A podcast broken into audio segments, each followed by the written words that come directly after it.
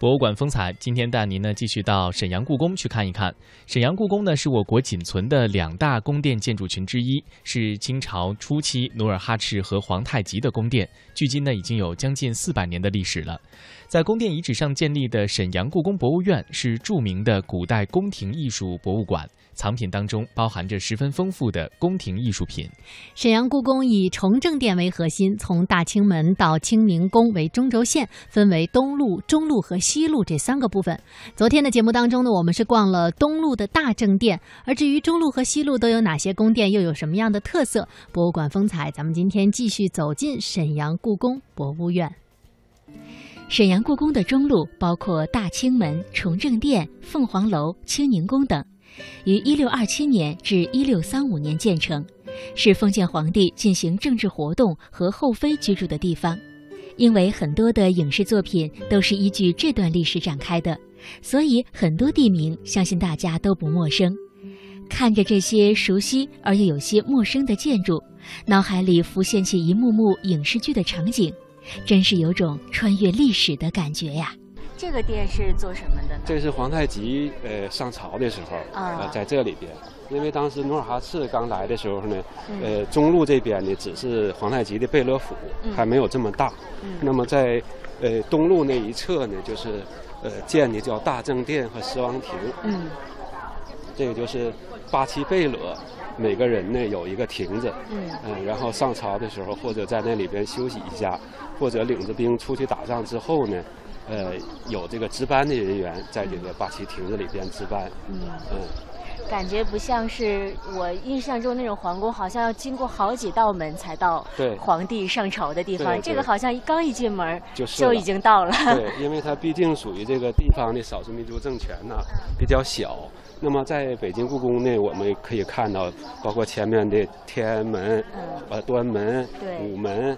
然后太和门，这是一层一层的能进到里边。对，在沈阳故宫这边你，就是进了大清门，对，就看到崇政殿了，是，直接就到这个上朝的地方。嗯，离开崇政殿，穿过左灵门，来到崇政殿的后院，在我们的正面有一个大约四米的高台，台中环绕有女儿墙，台上就是沈阳故宫的后宫部分。为什么后宫要建筑在一个高台上呢？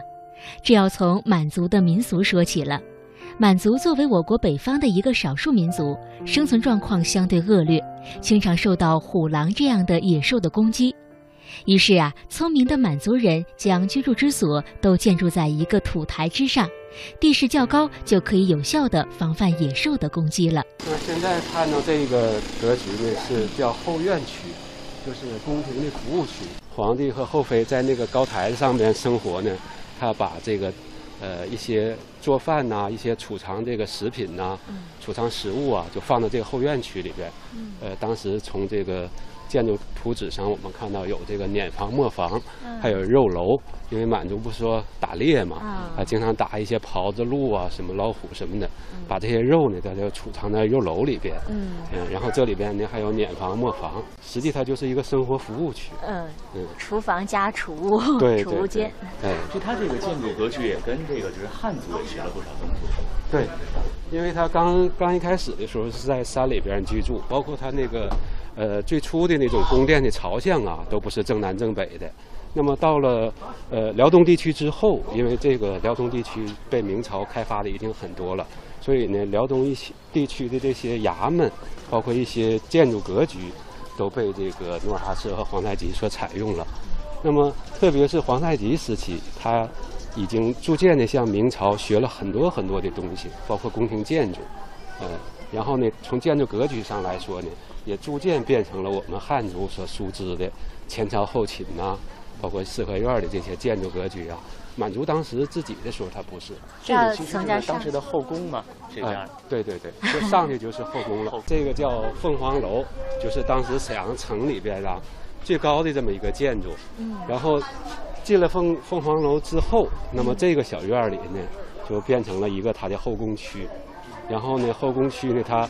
五位当时册封了五位后妃，都是蒙古人，所以从这点上来说，你刚才不说 能不能叫满蒙文化或者什么样吗？这个某种意义上也可以说，你想皇太极的妃子，所有的妃子，包括皇后，都是蒙古人，那么他和蒙古人就证明联系非常非常紧密。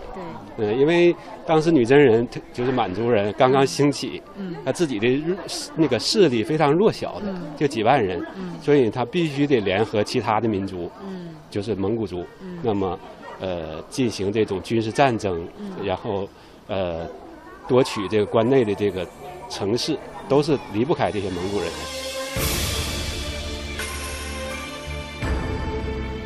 北京故宫的前朝建筑是在高大的须弥座上，后寝建筑呢则是在平地上，而沈阳故宫是正好相反的，台上有一高楼，名叫做凤凰楼。凤凰楼既是后宫的大门，也是当时沈阳城最高的建筑。沈阳古称盛京，盛京八景之一的凤楼小日的典故就出自于此。凤凰楼是清宁宫的门户。也是皇帝策划军政大事、休息小憩和宴请之所。登上象征二十四节气的二十四级台阶，抬头可见乾隆皇帝御笔亲书“紫气东来”，以此来比喻大清王朝自东方兴起，向西入关，定鼎中原。凤凰楼它最高，它有多高呢？最高应该是几十米吧。几十米，当时是最高。当时是沈阳全城里边一个最高的这么一个地方，制高点。哎，而且呢，就是到了清朝中晚期、民国时期呢，就是。呃，当时文人呢给沈阳起了盛京八景，那么凤楼小日呢就作为盛京八景之一，也是很有名的。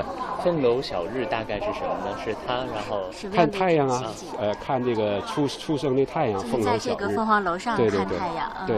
呃，在满文档案上好多记载呢，就是皇太极领着后妃，领着这个自己的家人，在凤凰楼上面喝酒啊、休息呀，然后这个谈天论地呀，在这上边，实际上作为一个自己休息的地方。那么我们看到这个小院呢，就是这是正宫，叫清宁宫，呃，然后是东宫、西宫、次东宫、次西宫。它这个建筑格局非常有特色呢，就是在这个门呐。呃，正宫的门不开在中间，他因为东北地区不是特别寒冷嘛，他把这门有意的呢开到东边，靠东边一点，然后呢在东边建了一个小间叫东暖阁，西边这个四个大间呢作为他自己进行萨满祭祀和重要这个家庭宴会的这么一个场所。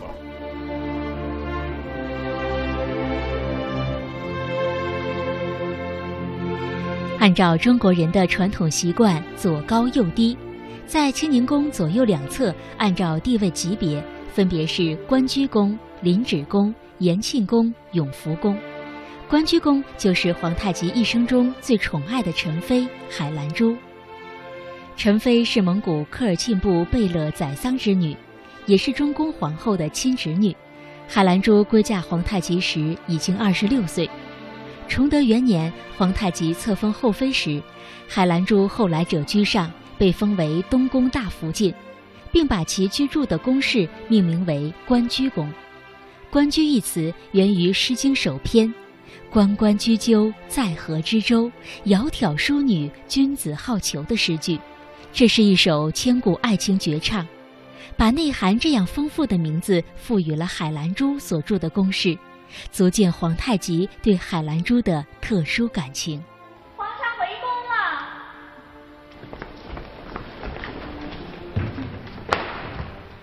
皇上吉祥，快别这样，快别这样！这日久天长的，动辄行此大礼，岂不累坏了？日久天长，我知道你在想什么，是不是又多愁善感了？日久天长，咱们始终在一块儿。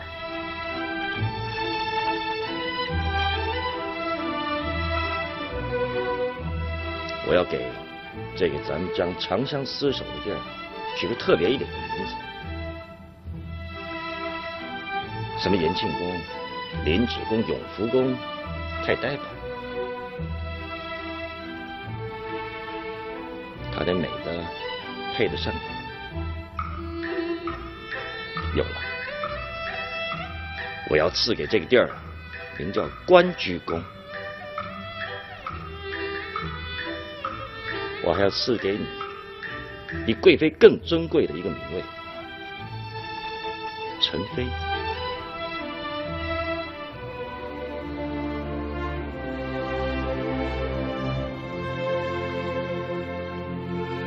崇德二年七月，陈妃生皇八子，皇太极非常高兴，并在大政殿颁诏大赦天下。皇太极这一不寻常的举动，足以证明对该皇子宠爱有加。可惜，这位小皇子来到世上仅七个月，就不幸夭折了。陈妃无法承受这一痛苦的打击，每日郁郁寡欢，积郁成疾。崇德六年病逝。当时皇太极正在边外重镇锦州与明朝作战，闻讯后马不停蹄奔回盛京，可还是没有看到陈妃最后一眼。他悲不自胜，一路奔进关雎宫爱妃的灵柩前，悲涕不止，并下令以国丧的规格从后殡葬，同时下旨追封谥号为惠敏宫和元妃，使海兰珠成为有清一代获谥号字数最多的妃子。此后，皇太极一直生活在怀念陈妃而无法释怀的状态中，并结束了他四十余年的戎马生涯，再也没有重返战场。